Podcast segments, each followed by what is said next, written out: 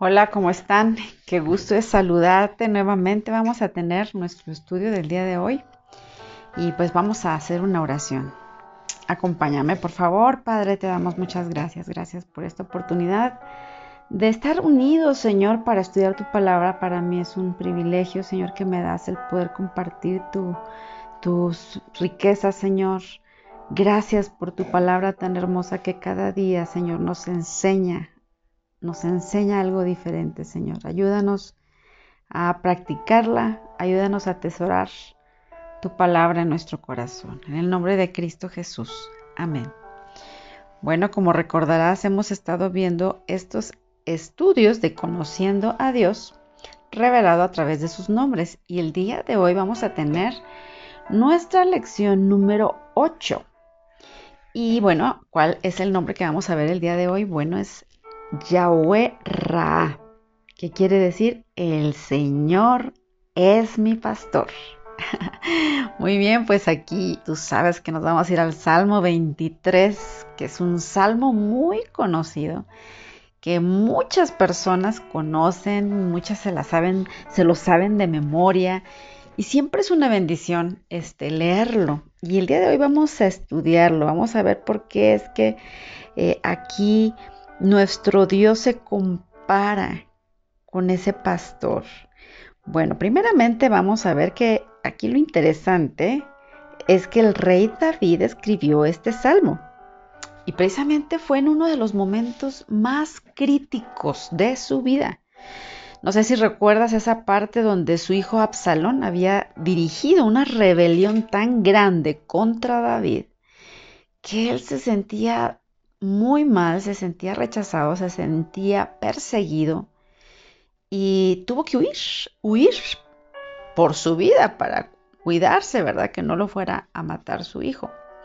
Y fue precisamente durante este tiempo de, pues, de rechazo, de humillación pública, imagínate, era su propio hijo, donde él estaba experimentando falta de comodidad y en, realidad yo creo que era un futuro incierto, no sabía qué, qué, es lo que iba a pasar, imagínate, yo creo que es algo pesado, ¿no? El pensar que tu propio hijo te esté siguiendo para destruirte. Y es aquí donde David escribe este salmo tan conocido, el Salmo 23. Y él comienza diciendo en ese Salmo 23 y él reconoce y dice, el Señor es mi pastor, Yahweh el Señor pastor. Y el Salmo 103 nos dice que eh, ahí nuestro Dios nos llama como ovejas de su prado. ¿Te fijas? O sea, ahí está haciendo una declaración. Tanto nuestro Dios es nuestro pastor como nosotros somos ovejas de su prado. Y también fíjate qué cosas, cómo es que se relaciona eh, toda la palabra del Señor y, y asimismo Jesús también enseñó la misma verdad cuando, no sé si tú recuerdas, cuando él dijo, yo soy el buen pastor. El buen pastor su vida da por las ovejas. Yo soy el buen pastor y conozco mis ovejas y ellas me conocen a mí. Esto tú lo puedes encontrar en Juan, en el libro de Juan, capítulo 10, versos 11 y 14.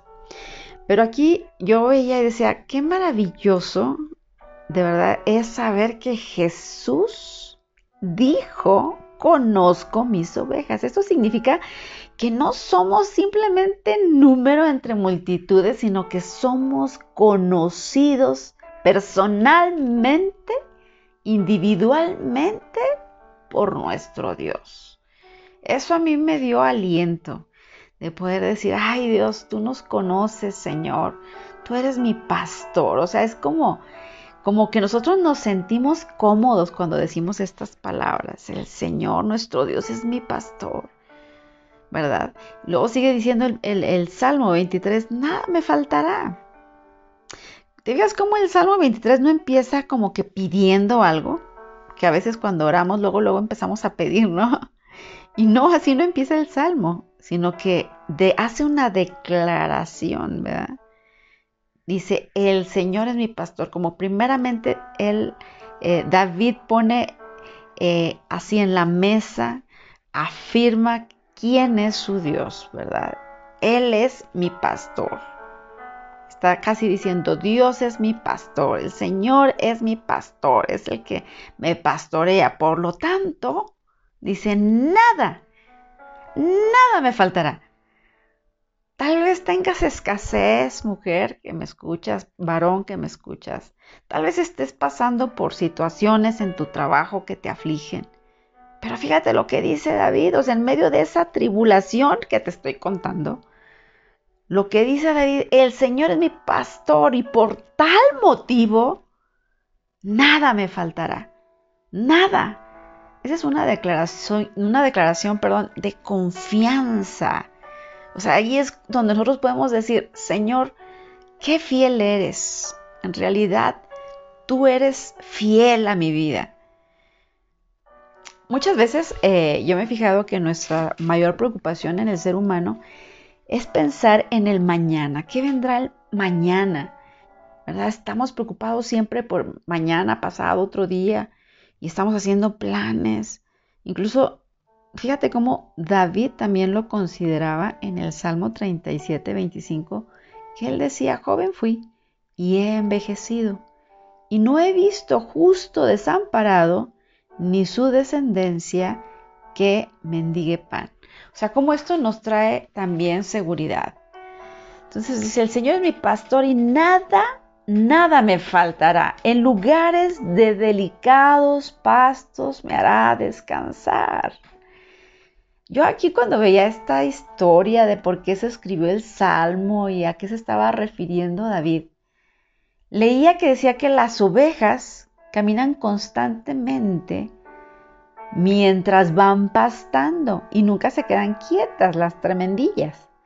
Pero cuando el sol está resplandeciente y las ovejas se sienten acaloradas, cansadas y sedientas, entonces el pastor, fíjate bien, las hace descansar en pastos verdes, en un lugar fresco y un lugar suave me gusta esto porque cuántas veces nosotros estamos así, estamos inquietos, estamos sedientos, estamos cansados. Y qué bonito que la promesa del Señor nos dice que en lugares de delicados pastos nos hará descansar. Jesús nos ofrece como sus ovejas pastos verdes y un descanso interior. Por ello yo creo que necesitamos apartar un tiempo para poder reflexionar sobre este salmo, para poder meditar en todo lo que viene aquí y todas sus promesas. Porque si nosotros nos la pasamos corriendo, bueno, te lo digo por experiencia, ¿verdad? que te levantas y obviamente pues vamos a orar, vamos a hablar con el Señor, pero hay gente que se levanta corriendo desde la mañana hasta la noche y no se dan un tiempo para experimentar el descanso del Señor. Y a veces podemos sentirnos cansados, abatidos, y conozco gente que está presionada y que vive al mil por hora. Y, dice la palabra, no, venid a mí todos los que estén trabajados y cargados, que yo les haré descansar. O sea, tenemos ese descanso en el Señor, nuestro Dios nos lo provee. Por eso nos dice que en lugares de delicados pastos te va a llevar a esos pastos verdes para que estés comiendo ricamente en su presencia. Luego sigue diciendo el Salmo, junto a aguas de reposo me pastoreará. Cuando leía esto dije, ay Señor, qué bonito. Porque fíjate cómo la oveja es una criatura como muy temerosa. Eh, si las aguas están revueltas, la ovejita no va a tomar agua, sino que ella tiene que estar en esas aguas, como dice aquí, de reposo. Ahí es donde la oveja va y toma agua. No toma agua de aguas turbulentas. Solo toma agua de aguas de reposo, fíjate bien. Y como el pastor eh, busca un lugar donde llevar a sus ovejas, donde existan o donde haya aguas tranquilas. De igual manera, Dios conoce nuestras limitaciones y Él entiende perfectamente nuestras debilidades y no por ello nos está criticando, sino que Dios, Él nos ofrece precisamente esas aguas de reposo, esas aguas tranquilas donde Él te va a pastorear. Dios nunca nos exige que, que trabajemos más de lo que nos permiten nuestras fuerzas. O sea, Él quiere que descansemos, pero en su presencia. Y sigue diciendo, junto a aguas de reposo me pastoreará, confortará mi alma. O sea, Dios es el único que puede confortar tu alma.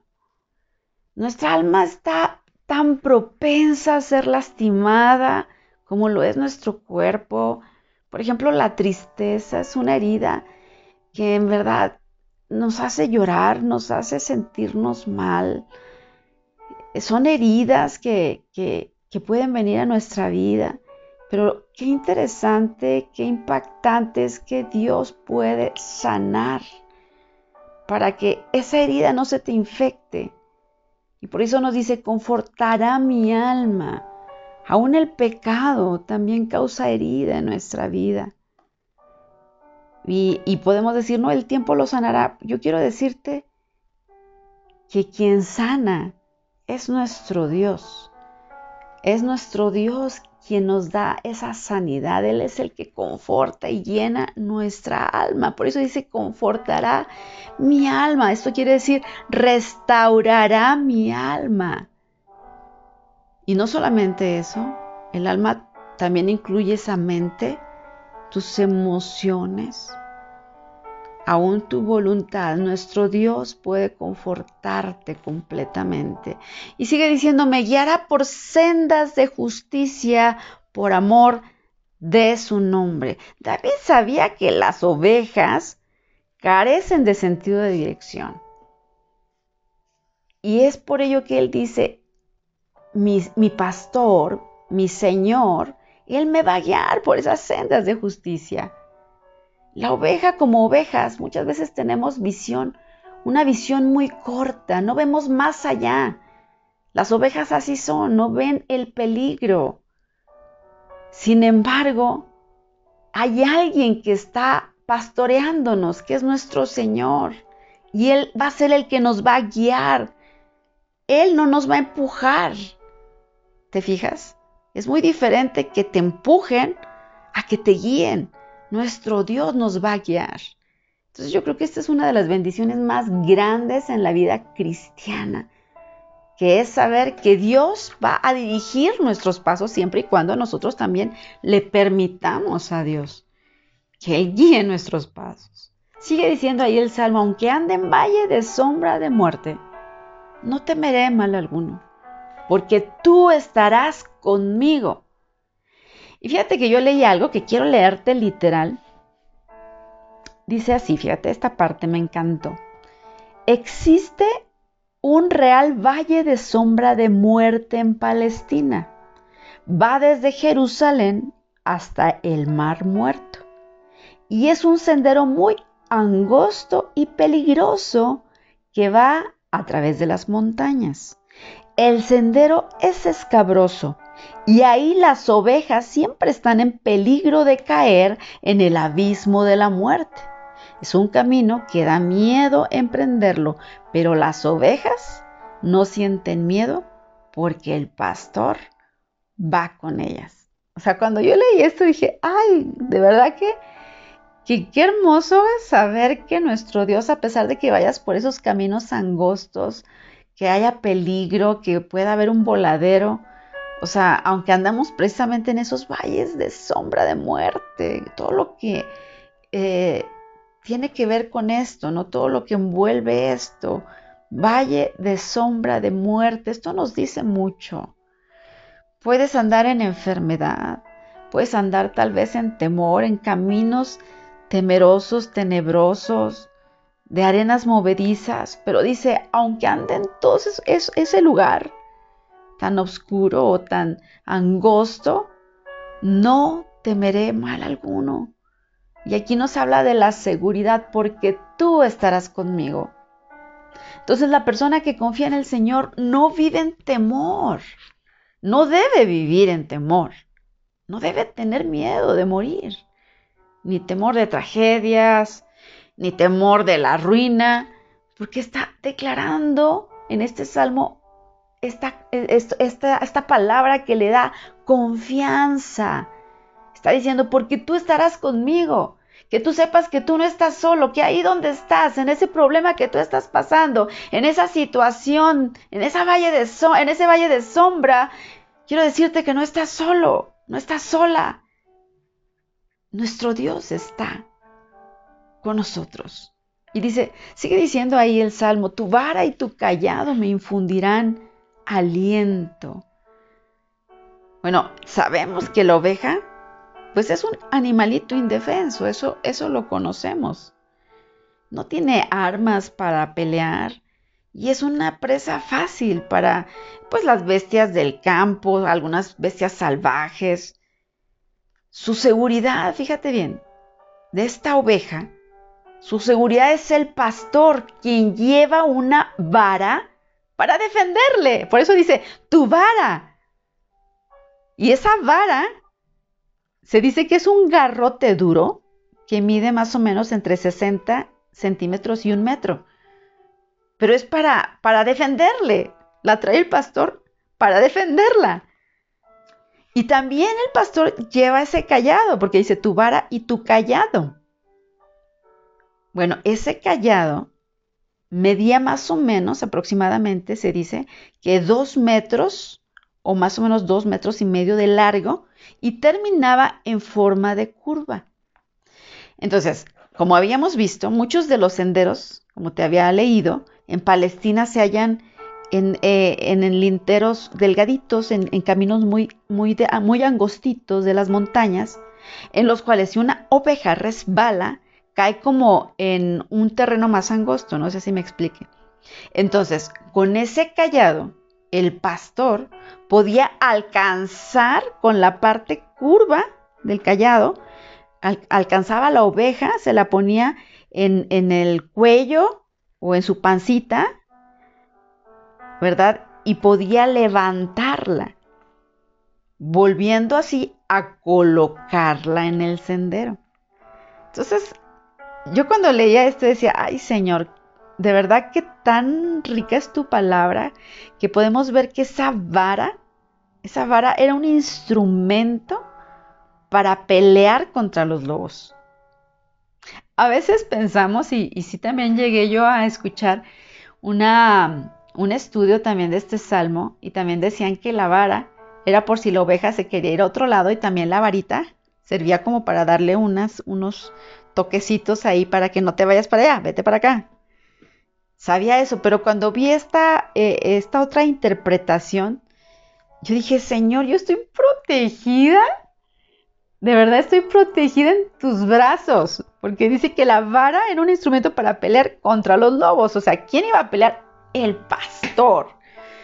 El pastor peleará por ti, mi hermano, mi hermana. Es Él quien pelea nuestras batallas. Es Él el quien nos da la victoria. Y el callado es para rescatarnos cuando esa oveja está caída o está extraviada. Qué aliento de verdad nos infunde esta palabra. Cuando podemos ver que nuestro buen pastor, nuestro Jesús, nos va a defender de nuestros enemigos con su vara y que nos levantará con su callado cuando caigamos. Y sigue diciendo el Salmo, aderezas mesa delante de mí en presencia de mis angustiadores. Y ahí yo leía que dice que en los sembradíos de la Tierra Santa crecían plantas venenosas que obviamente iban a ser fatales para la oveja. Y también crecen plantas que también tienen como espinas muy, muy filosas y al momento de que la oveja se acercaba a comer, pues esas espinas le penetraban en sus nariz, en su, en su trompita y le causaban punzadas o heridas. Entonces, lo que hacía el pastor es que cada primavera, ese pastor tomaba su asadón y arrancaba estas, esos enemigos que se consideraban enemigos, plantas enemigas de las ovejas. Los amontonaba y los quemaba. De ese modo, los enemigos de las ovejas eran destruidos y los pastizales eran seguros para que las ovejas pudieran comer ahí. Entonces los pastos llegaban a ser como que algo así como una mesa preparada. ¿Te fijas? Eso quiere decir que Dios nos prepara esos pastos. Esa mesa está preparada. La mesa está preparada y representa la prosperidad y la abundancia de Dios que Él tiene para cada área de nuestras vidas. ¿Te fijas qué bonito? A mí me encantó ver cómo es que Dios adereza mesa delante de mí en presencia de mis angustiadores. En este caso ya vimos que las plantas vendrían siendo enemigos, serían, vendrían siendo esos angustiadores. Y luego dice, unges mi cabeza con aceite, mi copa está rebosando. Bueno, a veces cuando la oveja está comiendo, ¿verdad? Por ahí, pues había piedras filosas también que podían también herir su cabecita. Y esas espinas que yo te platicaba también, pues podrían arañarla. Por eso el pastor se presentaba en la puerta del aprisco al terminar el día y pasaba una por una, una ovejita, una por una, y el pastor las examina. ¿Sí? Las examinaba ahí para detectar si alguna de las ovejitas traía una herida. ¿Y qué es lo que hace el pastor? Traía su aceite para poder curarla le aplicaba ese aceite sanador y así no se le infectaría esa herida a la oveja. Entonces, fíjate cómo nosotros, esto aplicándolo en nuestra vida, las situaciones de la vida muchas veces nos hieren, como te decía, nos lesionan, nos desaniman, nos, nos cansa todo esto, los quebrantos del corazón. Y lo tremendo aquí, lo hermoso, lo bello, es que llega nuestro buen pastor y pone aceite, ese aceite que sana nuestras heridas. A lo mejor nosotros físicamente, ¿no? Cuando te sientes mal, te duele la cabeza, podrás tomarte un mejoral, ¿no? Y te va a quitar el dolor físico. Pero únicamente el aceite del Espíritu Santo puede sanar las heridas profundas del alma. A mí me encantó de verdad saber esto.